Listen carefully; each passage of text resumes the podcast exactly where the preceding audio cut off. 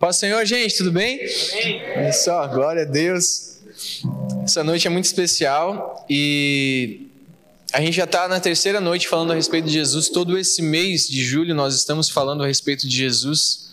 A gente começou falando como Jesus, como na característica dele como homem. Depois, na última semana, nós falamos como Jesus na sua característica de amigo. E hoje nós vamos continuar falando sobre Jesus e a sua divindade. Jesus, o Deus. Jesus, o Deus. E cara, eu vou, vou ser bem sincero, eu, eu, já foi difícil nas outras vezes, assim. Mas igual essa, não. De acabar a mensagem e falar assim, não acabou, sabe? E, cara, definir Deus como homem é. Jesus como homem, né? É muito difícil já, mas, poxa, a gente é homem, então você começa a se colocar em algumas situações como ele. Definir Jesus como amigo, a gente pode ser ruim, mas a gente também sabe ser amigo e em alguns momentos você começa a se colocar na história com Jesus. Agora colocar Deus, Jesus como Deus, cara, como é que você define um cara que você não faz ideia de como é que é, sabe? Com a complexidade do que Deus é. Lembra que eu falei daquela frase do Orkut Antigona? Quem se define se limita? Cara, se eu tentar definir Deus hoje vai ser muito difícil, mas a gente vai tentar caminhar nisso. E a gente continua na nossa missão quer conhecer quem Jesus é, porque esse sempre será o caminho para descobrir o melhor que a gente pode ser. Amém? Vocês estão prontos? Bora lá? É, vocês já tiveram alguma experiência de a gente contar alguma história, uma particularidade nossa para alguém? Ou você conta algum acontecimento para alguma pessoa e ela duvida daquilo, assim? E você sabe que é verdade, você não está mentindo. Você está falando a verdade, mas as pessoas, tipo, olham para ti com uma cara de, tipo assim, o que, que esse maluco está falando? Sabe? Já teve essa sensação assim de, cara, eu tô contando um negócio para alguém e a pessoa não acredita em mim, mas de jeito nenhum assim. Mas você sabe que aquilo é verdade. E aí você tem que chegar ao cúmulo de provar que é verdade o que é verdade. Já teve essa sensação algum momento? Eu lembro do dia que o Mateus falou que era irmão do Lipe para mim. Cara, eu falei, não, não. Cara, para de me tirar. Falei, tá tirando com a minha cara? Porque já, já é diferente agora, era mais ainda. E aí eu falei, tá louco, cara. E aí fui num retiro que a mãe do Mateus estava. E a mãe do Lipe. Ele falou, não, vamos lá, eu vou falar com a minha mãe. Eu falei, cala a boca, para de me tirar. Ele falou, não, é, eu sou irmão do Lipe, cara. Vamos lá, eu vou falar com a minha mãe. E eu tive a, a, a, o susto de descobrir que realmente eles são irmãos, sabe? Assustador. E ele teve que me provar algo que era verdade, sabe? Mas a minha dúvida não gerou dúvida no coração dele, porque ele sabia que era verdade, certo? Já teve essa sensação de você contar alguma história assim, cara, quando eu era criança aconteceu isso comigo e, cara, sei lá, alguma história da sua vida assim. E a pessoa, não, tá louco? Daí você tem que chamar a tua mãe para contar a história pro seu amigo, vacilão, assim que não acredita em você. Não é irritante assim, quando isso acontece? Dá um, uma irritação ou não? Porque, pô, tu tá falando a verdade, sabe? Você nem precisava ter falado nada, mas você fala. E ainda duvida no que você falou?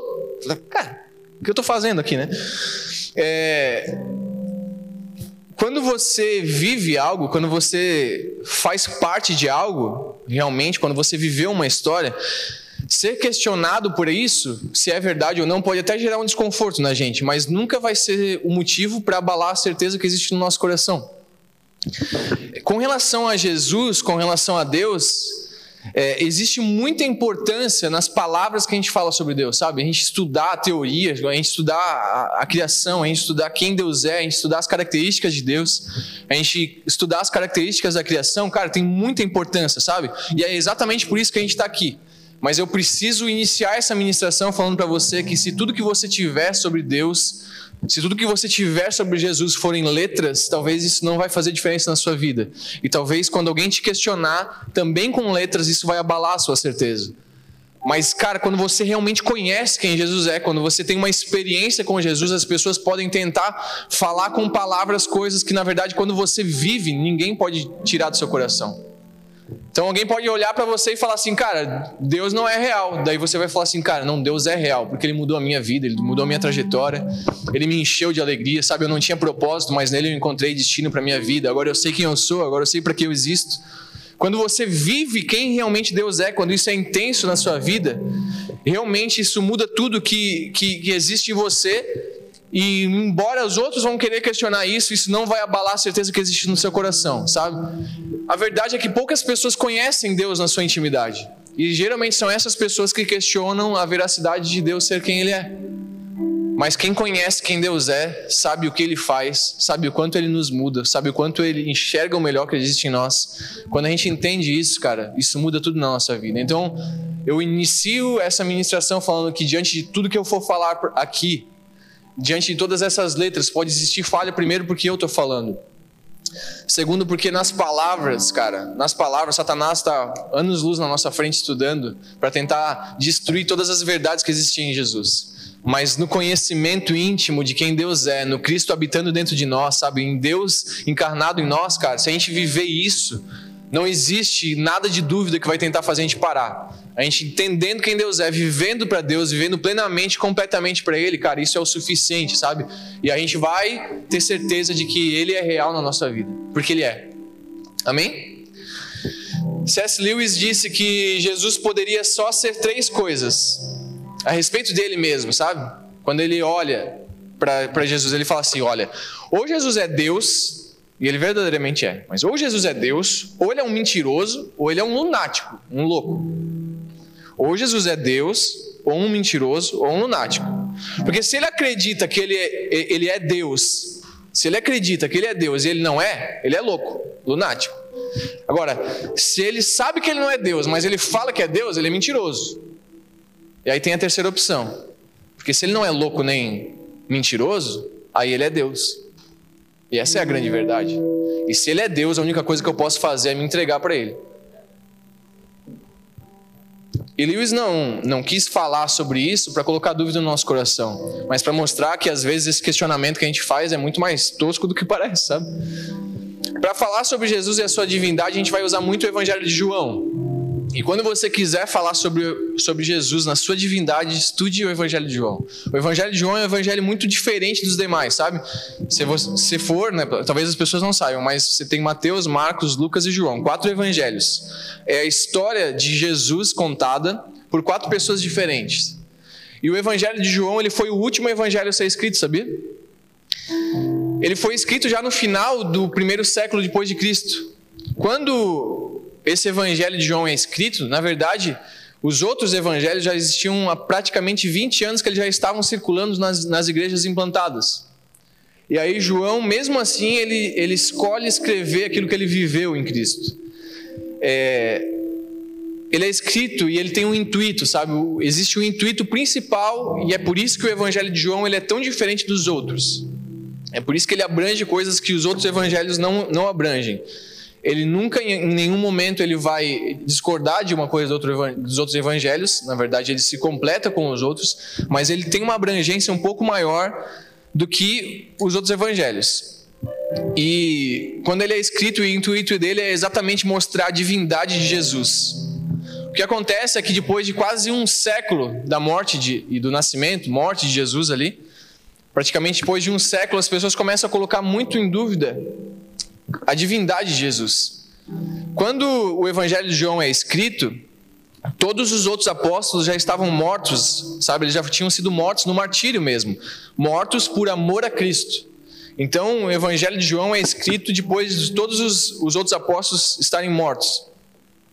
E ele é escrito exatamente para defender a fé cristã de uma heresia muito perigosa, que, tá, que quase acabou com o cristianismo nos, nos três primeiros séculos, que era o gnosticismo. O gnosticismo, é, ele tinha alguns pilares, um deles era o dualismo, que ele vai dizer o seguinte: a matéria é essencialmente má e o espírito é essencialmente bom. Isso foi algo que se implantou tanto, né, porque o evangelho já não era mais só para os judeus, mas para todos os homens, para todos os povos. E principalmente os gregos acreditavam muito no dualismo. E o dualismo, é, se a matéria, o corpo, é essencialmente mal e, e, o espírito é essencialmente bom, o dualismo ele negava as três características principais do cristianismo, que era o nascimento de Cristo, a reencarnação de Cristo e a ressurreição de Cristo. Para alguém que acreditava no, no dualismo, era impossível que Jesus fosse Deus e homem, pois se ele tinha um corpo, o corpo é mau, então ele não podia ser bom. E se ele não podia ser bom, ele não podia ser Deus. Entenderam? Vocês estão comigo ainda? No final desse primeiro século, então, as seitas começam a tentar negar que Jesus é Deus. que Jesus Cristo, esse homem que andou na terra, ressuscitou, realizou os milagres, era Deus. Algo que era claro para as pessoas, com o tempo, as gerações vão passando, e aquilo que foi evidente aos olhos de alguns era só história contada para outros. E uma história contada para outras pessoas começava a se tornar dúvida. Lembra do que eu falei? Quando você vive algo, aquilo é uma certeza para você. Mas quando você conta uma história, você ouve uma história, aquilo já não é tão uma certeza tão grande para você. E é por isso que então João escreve esse evangelho para mostrar que Jesus é verdadeiramente Deus, grava bem isso. Jesus é verdadeiramente Deus sem deixar de ser verdadeiramente homem. É basicamente como eu. Quando a Helena nasceu, eu me tornei pai da Helena, mas isso não me fez deixar de ser esposo da Cris, certo? E a, pra, naquele tempo o que eles tentavam fazer era encontrar brechas para a todo momento destruir o cristianismo. É, Deus não deixou de ser Deus porque se tornou homem. Agora ele se tornou Deus e homem. É básico, sabe? É tipo eu. Eu não sou mais só marido da, da Cris. Agora eu sou esposo da Cris e pai da Helena. Mas uma coisa não anulou a outra. Então Deus não deixou de ser Deus porque se tornou homem. Agora ele se tornou homem e Deus. Ele não deixou de ser Deus ao se encarnar. E ele não deixou de ser homem ao retornar aos céus como Deus. Amém? Vocês querem que eu repita? Vou repetir, ó. Deus não deixou de ser Deus porque se tornou homem. Agora ele se tornou Deus e homem. Ele não deixou de ser Deus porque ele se encarnou. E ele não deixou de ser homem porque ele retornou aos céus como Deus. Ele é homem e Deus, como a gente estudou lá no, no, na primeira mensagem. Sabe, se Jesus não fosse Deus, se Jesus não fosse Deus, ele não poderia oferecer um sacrifício de valor infinito para toda a eternidade. Se ele não fosse homem, ele não poderia ser o nosso substituto, porque nós somos homens e pecadores. Porque Deus, porque ele é Deus e homem ao mesmo tempo, é por isso que ele pode ser o mediador, ou seja, aquele que faz a ponte entre a gente e Deus, entre os homens e Deus. Porque ele é Deus e homem, ele então fez um sacrifício perfeito, capaz de perdoar todos os pecados e todo aquele que nele crê. E aí você pode abrir em João no capítulo 1, que vai falar um pouco sobre a divindade de Jesus. E aí você abre os outros evangelhos, você vê genealogia, né? E aí você abre João, no primeiro capítulo de João, e você vai ouvir o seguinte: No princípio era o Verbo, e o Verbo estava com Deus, e o Verbo era Deus. Ele estava no princípio com Deus. Todas as coisas foram feitas por ele, e sem ele nada do que foi feito se fez. Nele estava a vida, e a vida era a luz dos homens. E a luz resplandece nas trevas, e as trevas não a superam ou não a compreendem.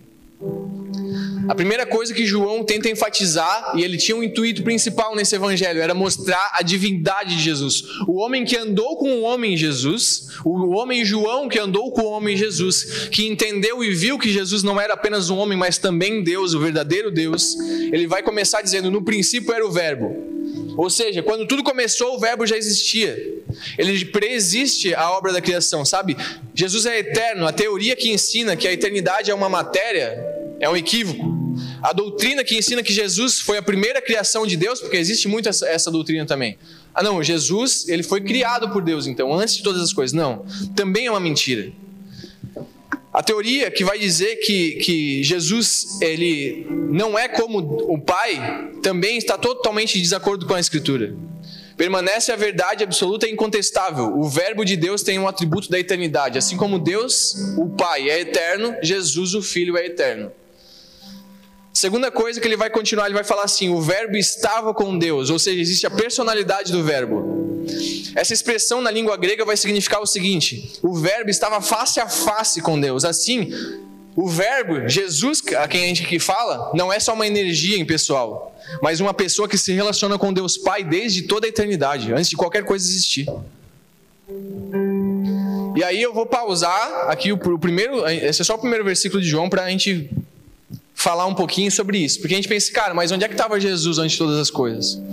E aí, se você for abrir João 17,5, vai ouvir Jesus dizendo o seguinte: E agora glorifica-me, ó Pai, junto a ti mesmo, com aquela glória que tinha antes que tinha contigo antes que o mundo existisse, ou seja, antes de tudo existir, Jesus já estava com Deus. E também na mesma oração, no, no, no capítulo 17, do 22 ao 25, vai dizer o seguinte: Eu dei-lhes a glória que a mim você me deu, para que sejam um como nós somos um. Eu neles e tu em mim, para que eles sejam aperfeiçoados em unidade e para que o Pai e para que o mundo conheça que tu me enviaste e que os tenha amado e eles como têm amado a mim. Pai, aqueles que me deste, quero que onde estiver também eles estejam com você, para que vejam a minha glória que me deste. E aí, olha só isso, porque tu me amaste antes da fundação do mundo. Pai justo, o mundo não te conheceu, mas eu te conheci, isso é da eternidade. E agora o mundo conhece a você, porque você me enviou. Jesus estava lá quando tudo foi criado. Sabe quando você abre Gênesis e você ouve Deus criando as coisas, Jesus estava lá. Ele é eterno, ele não veio. E aí, vamos entender um negócio que a gente tem que ter claro no nosso coração. Parece que Deus fez um negócio mal feito, às vezes dá essa impressão. E aí, Jesus um dia fala assim: putz, vou descer lá para consertar essa criação errada, sabe? Não dá essa impressão às vezes? Jesus, é, ele não veio para restaurar a criação errada de Deus Pai. Na verdade, Jesus veio restaurar as escolhas erradas que a gente mesmo tomou e que acabaram nos afastando dele. Então Jesus não vem à terra, ele não aparece na terra porque a criação deu errado. Na verdade, as nossas escolhas erradas nos afastaram deles. E ele, por amor, veio e se entregou por nós, para que isso é um negócio que não cabe na nossa mente, sabe? O Deus que deu a inteligência para um cara um dia cortar uma árvore e fazer uma cruz, um dia foi crucificado na cruz desses próprios homens, sabe? Não, não cabe em nós. A gente volta para o versículo 1 ainda, capítulo 1, versículo 1, e vai falar sobre a divindade. João conclui: o Verbo era Deus. O Verbo não é apenas eterno e pessoal, mas ele também é divino, sabe? Ele não é apenas um ser superior aos anjos, mas inferior a Deus. Não, Jesus é a própria divindade, Jesus é o próprio Deus. Ele tem a mesma essência de Deus. Ele é Deus. Aqui está um, um, talvez um dos grandes mistérios da fé cristã. Deus é um ao mesmo tempo que ele é três, sabe? Há só um Deus que existe em três pessoas: Pai, Filho e Espírito Santo. Deus é um. E por que, que não cabe na nossa mentalidade? Porque o nosso eu está corrompido, porque a gente não sabe ser um com o outro. Então, como é que a gente vai entender que, que Jesus, o Pai e o Espírito Santo conseguem ser um? É, o verbo que criou. E a gente pensa, tá, mas Jesus, ele pode até estar tá no início, mas ele não criou. Não. Aí você lê o, o capítulo 1, versículo 3 e 4 vai dizer: Todas as coisas foram feitas por ele, e sem ele nada do que foi feito se fez. Nele estava a vida, e a vida era a luz dos homens. Nós não temos luz própria, mas você vai ouvir Jesus falando o seguinte: Vocês são a luz do mundo. Na verdade, o que a gente é, é alguém que reverbera a luz que existe nele. Ele era a luz dos homens. Ou seja, se a gente é luz para as outras pessoas, é porque ele é luz a nós. É, quando a gente vai ver as teorias da, da, do criacionismo e tudo mais, cara, isso coloca muita coisa em dúvida. E talvez por isso que essa é uma das mensagens mais difíceis de estudar. Assim, porque muita teoria, muita teoria, mas quando Darwin ele publicou o livro A Origem das Espécies, isso foi lá em 1859 a, a chamada teoria da, da, evolução ela tem sido ensinada nas escolas e universidades como se fosse uma verdade científica, sabe? A criação é uma verdade científica, aparentemente.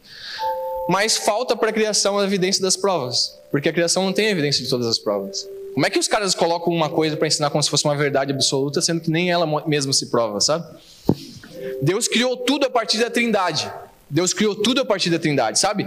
É por isso que quando você vai ouvir no começo da Bíblia falando assim, façamos o homem, é porque Jesus, Deus não estava só lá sozinho falando assim, ah, eu, eu, vou fazer. Não, é façamos, a gente vai fazer. Eu, Pai, Filho e Espírito Santo, nós vamos fazer um negócio bem feito agora e a gente vai fazer o homem.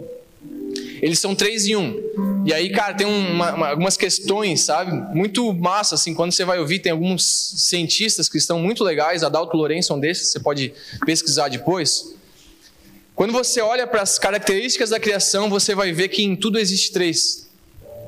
É fantástico, sabe? É como se fosse um pintor que deixou uma marca registrada lá. Se olha para o tempo, existe o quê? Passado, presente e futuro. Se olha para o espaço, altura, largura e profundidade. Se olha para a matéria, prótons, nêutrons, elétrons. Carga elétrica positiva, nêutron, negativa. Campos da física, gravitacional, elétrico, magnético. Natureza, tempo, espaço, matéria. Terra, solo, água e ar. Estado da matéria: sólido, líquido e gasoso. Células: DNA, RNA e proteínas. O sangue humano: hemácias, leucócitos e trombócitos, que é os glóbulos vermelhos, brancos e as plaquetas. A pele humana: epiderme, derme e hipoderme. As cores primárias da luz: vermelho, verde e azul, que tornam a luz branca. É a soma dessas cores. As cores primárias das tintas, vermelho, amarelo e azul. Você estudou isso na escola também. A música, melodia, harmonia e ritmo. Todo momento a criação aponta que existem três em um. Parece que Parece que é como se Deus tivesse deixado a marca registrada dele em cada ponto da criação, sabe? Na sua pele existe três em um, no seu sangue existe três em um, no seu DNA, sabe? Na, na, na, em tudo que existe em você existe três em um. Existe a marca registrada de Deus em todas as coisas que ele fez. E se isso não te constrange, não dá vontade de você, sei lá, largar tudo e pedir perdão para ele, não sei o que, que vai fazer, sabe? Essas características, elas não foram criadas pela ciência, elas foram descobertas pelas ciências, porque quem criou foi o Pai, o Filho e o Espírito Santo. A escritura vai dizer assim: no princípio criou Deus os céus e a terra. E essa declaração ela vai ensinar algumas conclusões para a gente. Em primeiro lugar, a matéria não é eterna. Os gregos afirmavam que a matéria é eterna, mas eterno é só Deus. O universo que a gente vê, ele foi feito de matéria e energia. Mas ele foi criado, e ele foi criado no princípio, porque a matéria não poderia se criar. A matéria e a energia não conseguem criar a si mesmo. O universo é governado por leis e as leis não podem criar a si mesmas. Que o universo foi criado, cara, a própria ciência vai mostrar isso, basta você ler as pessoas certas. O que a gente aceita pela fé é que o universo foi criado pela palavra de Deus. Hebreus 11:3 vai dizer isso. Todas as coisas foram criadas por intermédio do verbo vivo, João 1:3 que nós lemos. Ele criou todas as coisas visíveis e invisíveis, Colossenses 1:16. Deus fez o, universo por intermédio do seu filho, Hebreus 11 Hebreus 1 e 2, desculpa. Em segundo lugar, o mundo não surgiu espontaneamente. A teoria da geração espontânea não está calçada com a verdade, não existe verdade nela, sabe? O mundo não pariu a si mesmo, não tem como. Ele não veio à existência por uma iniciativa própria. O mundo foi criado e foi criado por Deus. Não há contradição entre a ciência corretamente entendida e a Bíblia corretamente interpretada. A ciência e a Bíblia têm o mesmo autor, Deus. Terceiro lugar, o mundo não é resultado de uma grande explosão cósmica ou de uma evolução. A teoria do Big Bang, ela não tem a seu favor a evidência das provas, como eu falei antes. Presta atenção no que eu vou falar. O caos não produz o cosmos. Nem a desordem vai produzir a ordem. Seria mais fácil que a gente pensar assim, cara, eu vou lançar um bilhão de letras no ar e ele vai se tornar uma enciclopédia, um livro. E aí, cara, olha só, isso aqui é fantástico. Essa frase é do Hernandes Dias Lopes. É preciso ter mais fé para ser ateu do que para ser crente. O planeta Terra não está onde ele está por acaso, ou porque uma explosão deixou ele aqui. Na verdade, a Terra está exatamente onde ela deveria estar. Se a gente estivesse um pouquinho mais perto do céu, a gente morria queimado. Se a gente estivesse um pouquinho mais longe do, do, do, do Sol, desculpa. Se a gente estivesse um pouquinho mais longe do Sol, a gente morreria congelado. A Lua que você pensa que está lá só para iluminar de noite, Deus colocou exatamente ela lá porque ela que domina as marés. E se não fosse pelas marés, todo o lixo que a gente produz já estaria ao nosso redor a gente não poderia viver. Mas é Ele que filtra todas essas coisas através da lua, sabe? Cara, não sei você, mas eu não consigo olhar para a criação e achar que isso é resultado do acaso. Existe um Deus, cara. Existe um Deus. E Ele criou todas essas coisas. E sobre esse Jesus que é Deus, ele mesmo vai falar que ele o é. Ele confirma essas palavras. E João é quem mais descreve essas palavras. João 8,53 vai dizer o seguinte: Você é maior do que o nosso pai Abraão que morreu, e também os profetas que morreram? Quem fazes? Quem te fazes ser você? Jesus respondeu: Se eu me glorifico a mim mesmo, a minha glória não é nada. Ou seja, eu não faço nada sozinho. Assim como Deus não fez nada sozinho. Olha só como Cristo é esperto, sabe? Como ele, ele, ele sabia quem ele era. Como o que ele carregava era a verdade dele. Aqui ele poderia ter falado assim: Não, eu falo que eu sou Deus. Não, ele fala assim: Não, se eu me glorifico a mim, a minha glória não é nada. Mas quem me glorifica é o meu Pai, o qual vocês dizem que é Deus de vocês. E vós não conhecem ele, mas eu sim, eu conheço. E se eu disser que eu não conheço ele, eu seria mentiroso como vocês são em dizer que vocês conhecem ele. Cara, Jesus é fantástico, olha só. Abraão, vosso pai, exultou ao ver meu dia. Ele fala isso para os religiosos da época que fala assim: Cara, você é maior do que nosso pai Abraão? Ele fala assim: Abraão exultou e ver meu dia. E eles perguntam assim: Cara, tu não tem nem 50 anos, como é que você viu Abraão? Disse-lhe Jesus: Em verdade, em verdade vos digo que antes de Abraão existir, eu sou. E quando ele fala eu sou, ele está fazendo referência àquilo que a sarça, quando Deus aparece na sarça, falou com Moisés: O eu sou está te chamando, o eu sou te enviou. Essa passagem do eu sou, fazendo alusão que Deus existe, ela, é, que, que, ele, é, que Jesus é Deus, ela vai existir em várias partes da Bíblia. Ele vai falar assim: Eu sou a videira verdadeira. E quando ele fala isso, o que ele está dizendo é que se a gente vive nele, quando a gente encontra o nosso propósito está ligado em Jesus, a gente encontra o nosso propósito para viver. Ele fala assim: Eu sou a porta, que mostra que nós não teríamos capacidade de chegar até Deus. É por isso que Ele que veio até nós. Ele vai dizer assim: Eu sou o bom pastor, porque ele mostra que ele não apenas nos criou, mas ele nos ama e ele cuida daqueles que ama e se submetem a ele. Sabe por que Jesus precisou mostrar que ele era Deus? Porque eu não sei você, mas não dá a impressão de que as pessoas eram para ter acreditado nisso? Mas dá, né? Porque diante do pecado que afastou a gente, cara, a gente não conseguia mais enxergar Deus em nada. Porque na verdade a gente não conhecia quem Deus era. Então quando Jesus veio, ele veio para ressignificar o que era o conceito de Deus. É por isso que as pessoas achavam que Deus era uma pessoa distante, sabe? O velhinho da, da, da barba branca prestes a castigar qualquer um.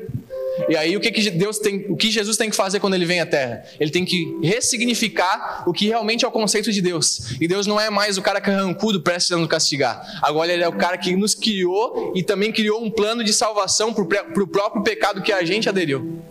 É fantástico isso. E é por isso que ele tem que mostrar que ele é Deus, sabe?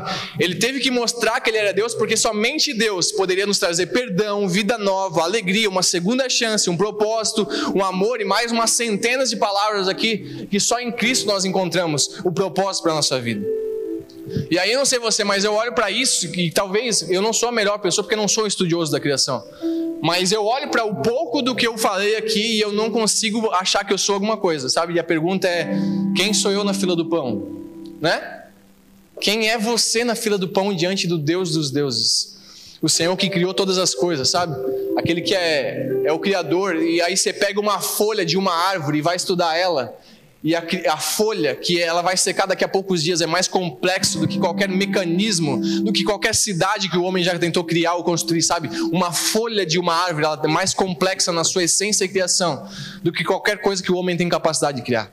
Na verdade, porque a gente não tem capacidade de criar alguma coisa por si só? Não. A gente usa aquilo que um dia o próprio Deus já criou e a gente reinventa a partir daquilo que já foi criado. A nossa cara de pau em questionar Deus é no mínimo uma loucura, sabe? Aí é uma loucura absurda. Eu lembro que uma vez eu vi uma imagem de dois bebezinhos assim, tipo, sabe aquelas ultrassom? Tinha dois bebês, dois gêmeos dentro de uma barriga, e um tava olhando pro outro falando assim: Cara, eu acho que não existe vida fora do ventre. E aí o outro bebê olhava para ele e falava assim: Cara, eu acho que existe. E o outro falava: Não, eu acho que não existe. E sabe que às vezes quando eu vejo algumas pessoas discutindo se existe ou não vida depois daqui, sabe? Se existe ou não esse céu, se existe ou não isso que Deus já falou que existe, eu olho pra gente e eu penso assim, cara, na verdade a gente é muito menos do que dois bebezinhos ou dois fetos conversando num ventre. E a gente acha que tem razão para querer questionar ou inventar leis sobre o Deus que tudo criou. A gente não teria por, mais nunca assim, a possibilidade de tentar explicar quem Deus é. Cabe a nós a única coisa que realmente a gente tem que entender, cara. Quem sou eu na fila do pão? Ou seja, você não é ninguém, eu não sou ninguém. O que a gente precisa fazer é se, é se submeter. Isso parece triste às vezes, né? Meu, mas eu não vou questionar. Não, mas questione, mas questione no relacionamento, não nas letras. Questione em conversar com o seu pai, porque daí ele pode te falar. Não questione ouvindo pessoas que nunca se relacionaram com Ele. Não questione sem se relacionar com Ele. Quer questionar Deus? Questione para Deus. Construa um relacionamento pergunte para Ele, porque Ele é poderoso para falar.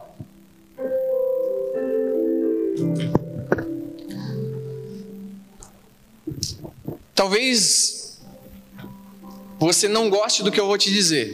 Até, principalmente no momento que a gente vive hoje, sabe? Mas você tem um dono. Queira ou não, você tem um dono. Isso precisa ficar gravado no seu coração. Na verdade, você pode ter um ou outro. E você acha que quando você não é de um, você não é do outro. Não. Ou você é de um ou de outro. Você não tem poder sobre a sua vida. Cara, se Deus quiser, você vai atravessar a rua hoje e ele pode te matar. Não vai acontecer, glória a Deus. Mas sabe, ele, é só ele fechar a válvulazinha da respiração aqui e.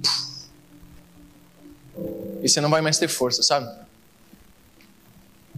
Ele domina sobre as nossas vidas. Você tem um dono. E se você não quiser ser dele, você acaba sendo de outra pessoa, que não é tão legal.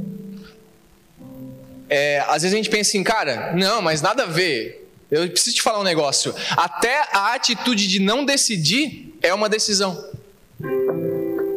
Até a inércia é uma decisão. Ficar onde eu estou parado e não fazer nada é uma decisão também. E vai mostrar que o seu dono não é Deus. E quando o seu dono não é Deus, a sua vida nunca terá significado. Mas quando o seu dono for o Criador, a sua vida vai ter sentido, porque você entende para que você existe, sabe? Imagina só quando foi inventado um avião, né? Tipo Santos Dumont, né? Enfim, vamos, vamos dizer que é ele, porque tem um monte de teoria que foi outros caras que inventaram. Mas enfim, Santos Dumont criou, o, acho que é 14 bis, né? Parada assim. Imagina só que Santos Dumont cria sozinho o avião e ele deixa parado num lugar. Por uns, sei lá, ele morre e aí daqui a 500 anos a gente descobre aquele negócio lá. E aí alguém descobre, o avião está pronto lá. Alguém olha para aquilo e vai falar: Isso serve para voar? Não, né? Não tem como a gente falar isso. Porque só quem cria sabe a finalidade do que cria. Quando Deus te criou, Ele sabia para que você nasceu. Quando Deus te deu vida, Ele sabia para que você pode existir. Só que o problema é que às vezes a gente vive longe do Criador e, consequentemente, a gente vive longe do propósito. Longe do propósito, a gente vive uma vida sem sentido. Longe do propósito, a gente vive uma vida infeliz. Longe do propósito, a gente vive uma vida sobrevivendo, mas nunca encontrando a alegria verdadeira. Só quem nos criou sabe para quem a gente existe. E só Cristo que nos criou e nos salvou e nos redimiu sabe para que a gente pode e o que a gente pode fazer. E eu entendo que o amor de Cristo em vir e se entregar para nós é porque ele não só sabe para que ele nos criou, mas ele sabe que a gente poderia cair, mas mesmo assim ele nos ama e a partir do perdão dele, ele nos dá a possibilidade de voltar ao propósito, mesmo que a nossa natureza caída tente fugir do propósito. diante de tudo que a gente vê ao nosso redor, a gente pode olhar para. Tipo assim, cara, você olha para o planeta Terra hoje, e aí eu te pergunto: o planeta Terra hoje, você olha para 100 anos atrás, ele está evoluído ou ele está mais destruído?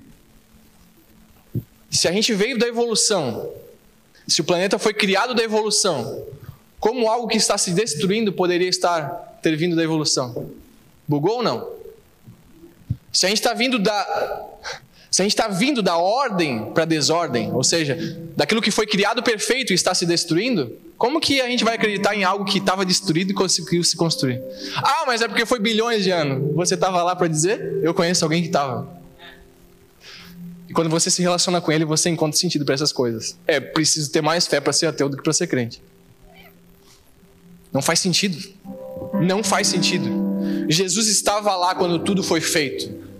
E se ele que se relaciona comigo fala comigo, então eu não preciso ter dúvida, assim como Mateus não precisa ter dúvida que ele é irmão do Felipe. Porque ele estava lá.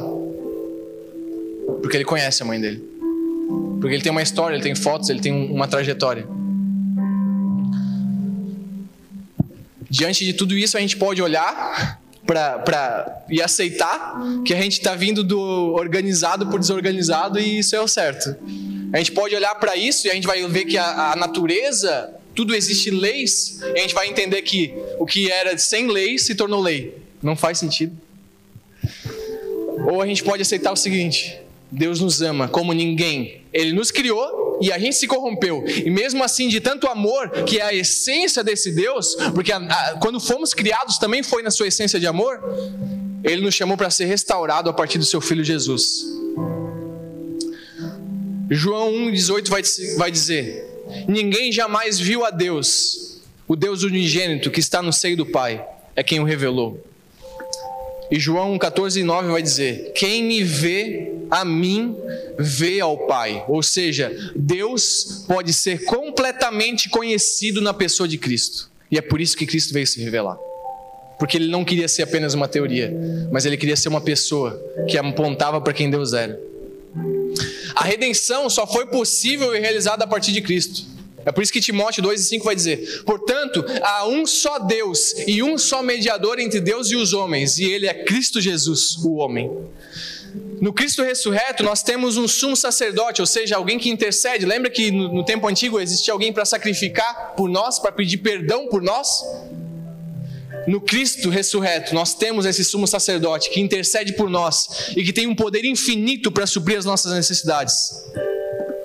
E aí Hebreus 4,15 vai dizer o seguinte: porque nós não temos um sumo sacerdote que não possa compadecer-se das nossas fraquezas. Antes, ele foi tentado em todas as coisas, a nossa semelhança, mas não pecou. Lembra que eu falei na primeira mensagem? Aquele que parou na, na, décima milha não conhece a décima primeira milha. A gente foi tentado em alguma coisa, mas Cristo foi tentado em todas as coisas. Ele conhece todas as coisas. Ele se entregou e ama nós. E esse que foi tentado em todas as coisas, ele intercede por nós ao Pai, por amor que existe ao nós, a nós, a cada um de nós. E a conclusão de tudo isso, embora seja muita teoria, é que Cristo é Deus, sabe? E a boa notícia é essa. Porque se isso não fosse verdade, cara, se Cristo não fosse Deus, com certeza a gente já está muito perdido. Diante disso, eu não posso ficar parado, você não pode ficar parado. A gente precisa reconhecer que a gente tem um Deus, a gente precisa reconhecer que a gente tem um Salvador, a gente precisa reconhecer que tem um amigo, um mediador. Nós temos um dono, ele sabe para que nós existimos. O propósito da nossa vida está em Deus. Cristo é Deus.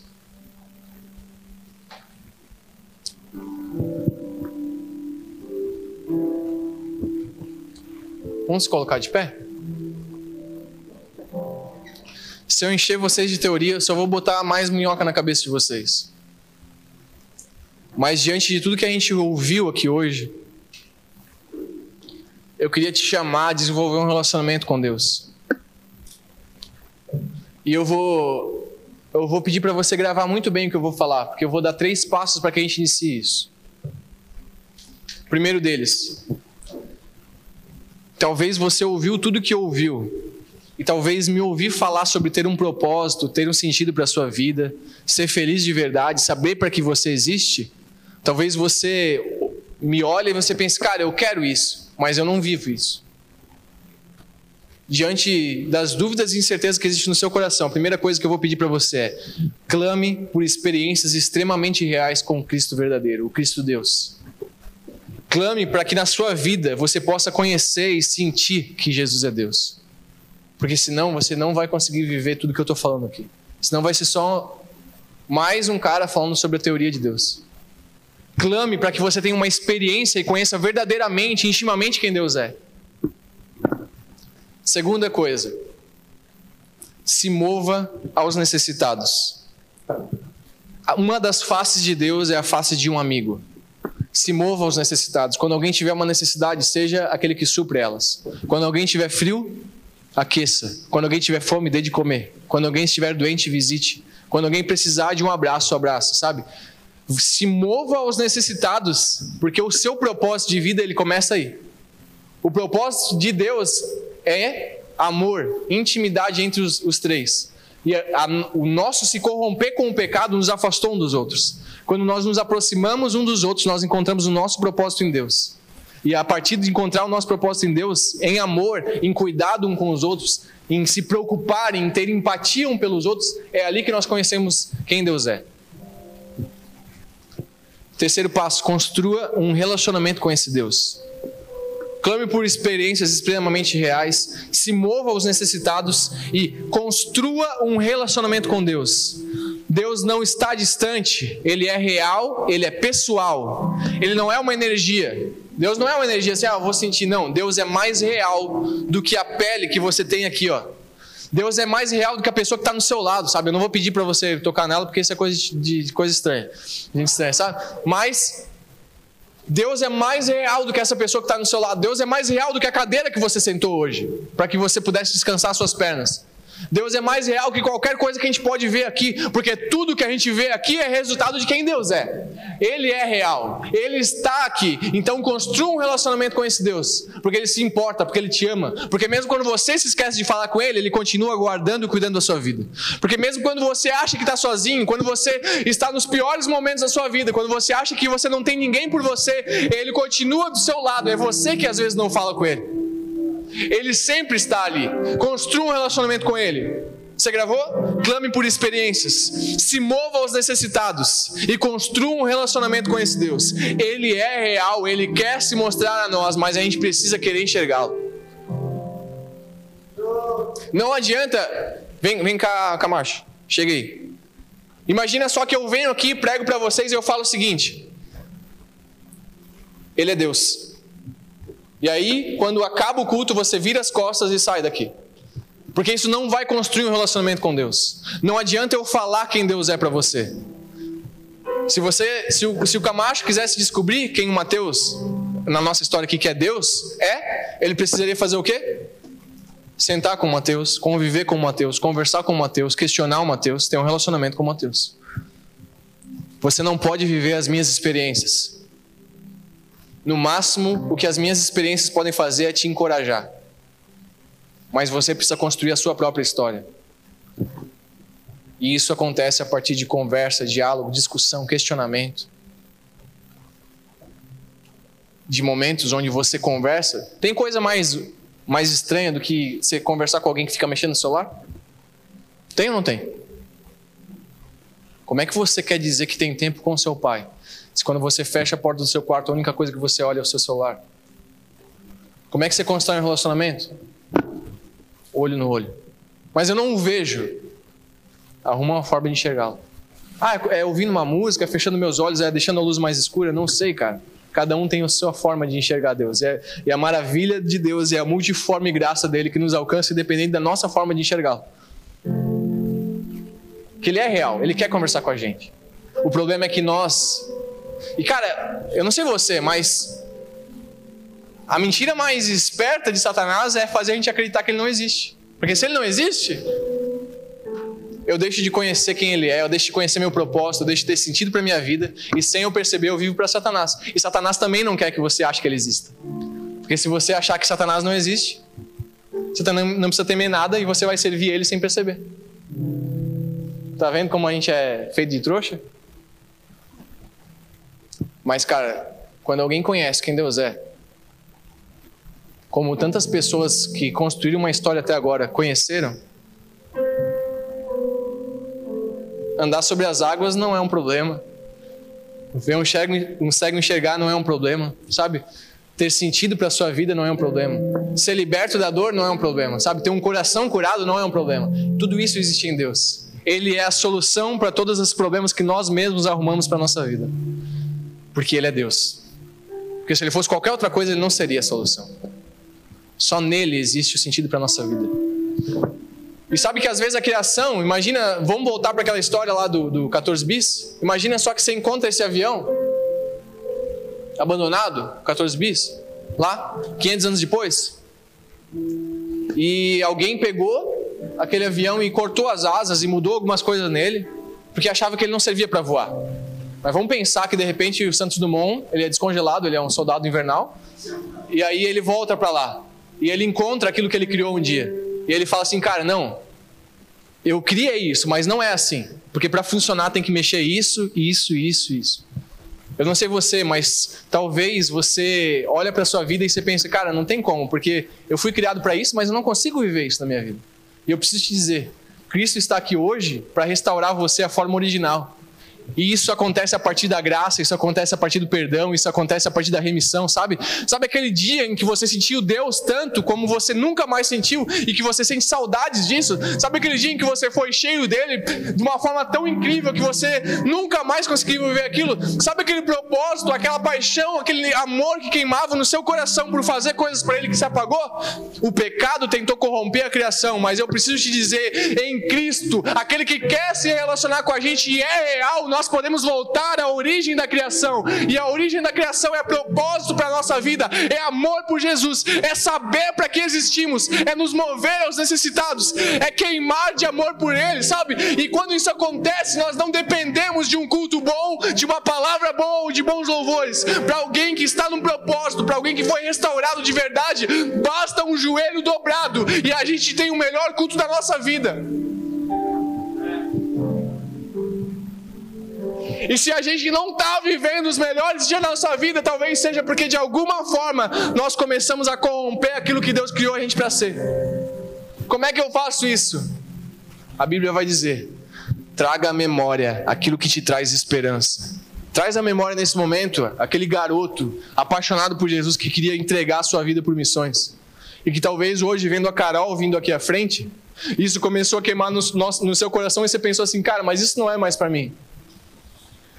Traz à memória agora aquela menina que queria fazer tantas coisas por Deus, mas se deixou entregar por outras paixões, por outras coisas, se corrompeu e acha que hoje não é mais digna disso. Eu preciso te dizer: o Criador está aqui para restaurar a criação. E eu vou fazer uma pergunta para você. Eu sei que a maior parte de nós já é cristão, talvez todos nós já sejamos cristãos. Mas diante de tudo que eu falei, existe alguém aqui hoje que quer aceitar Jesus e entregar a sua vida para Ele? Se existe, eu queria que você fizesse um sinal. Levanta a sua mão. Se existe alguém hoje aqui que quer se entregar a esse Jesus e ser restaurado à sua forma original, aquilo que nasceu para ser, levanta a sua mão, faz um sinal. Vem cá. Vamos orar por você. Tem mais alguém? Um dia eu respondi essa pergunta e ela foi a mais importante da minha vida. Como é teu nome? Alicia? Alice. Alice. Tá bom. É a máscara, tá? E eu sou meio surdo também. Alice hoje está entregando a vida dela para Jesus porque ela entende. E que talvez, ela, tipo assim, você olha para Alice, ah, mas o que, que tem de ruim nela? Cara, não se trata de a gente não ser ser um bandido, sabe? A vida não se resume em não ser preso, né? É ou não é? A vida se resume em ter plenitude de vida, sabe? Em você esbanjar a vida das pessoas, em esbanjar a alegria. E existe um Jesus que hoje quer implantar alegria no coração da Alice que talvez ela não encontre há algum tempo.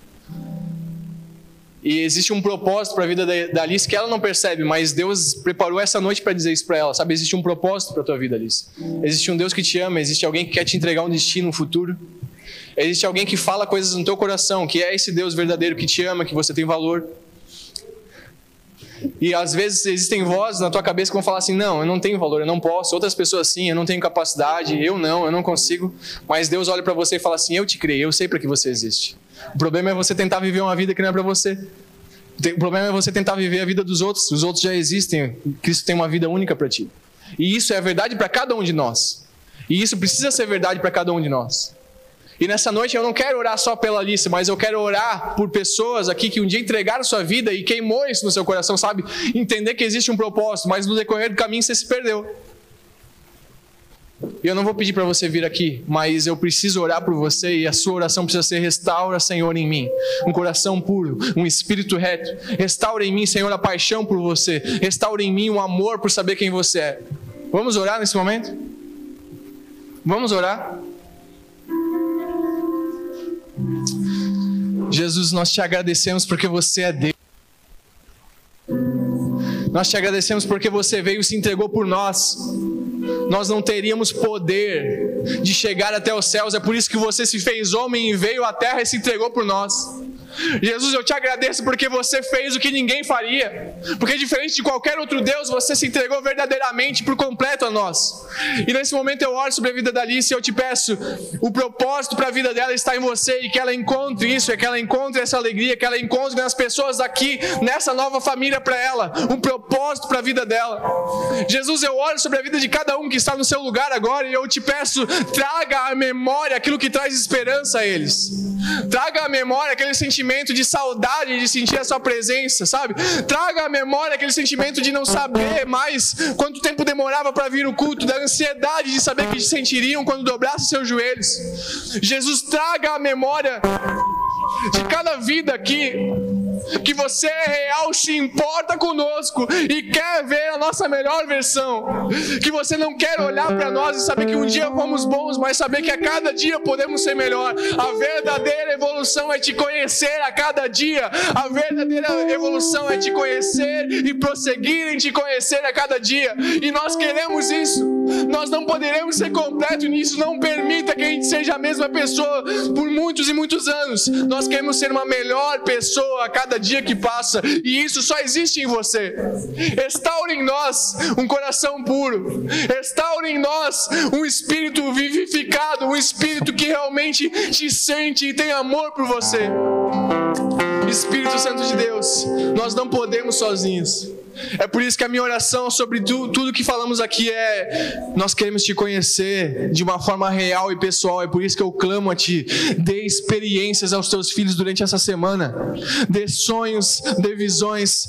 Que eles possam te sentir quando falar com alguém. Quando, que eles possam te sentir quando olhar para alguém. Que eles possam te sentir quando eles estiverem dormindo. E que você vai dar sonhos e visões e despertar o amor por você mais uma vez. Espírito Santo de Deus, nós clamamos por experiência experiência de pessoas que acordarão de madrugada e vão querer falar com você e não voltar a dormir, de pessoas que vão acordar de manhã e vão falar: Eu não vou comer, eu vou jejuar para me santificar e estar mais perto de você. Essa é a minha oferta. De pessoas que vão restaurar, Senhor, o propósito de estar mais perto de você, custe o que custar. Nós não somos bons, os nossos pensamentos não são bons, as nossas teorias não são boas, o nosso achismo não é bom, mas em Ti nós encontramos propósito. Não permita que a gente se perca no nosso achismo, mas nos ajude a encontrar o nosso propósito em você. Nesse momento, restaura a vida da Alice, perdoa os pecados, escreve o nome dela no livro da vida. Nós te agradecemos porque agora ela tem uma grande família, Pai uma família de pessoas que, assim como cada um de nós, assim como ela começa hoje, estão caminhando em te conhecer e prosseguir em conhecer a melhor versão que existe em você. Em nome de Jesus. Amém. E amém.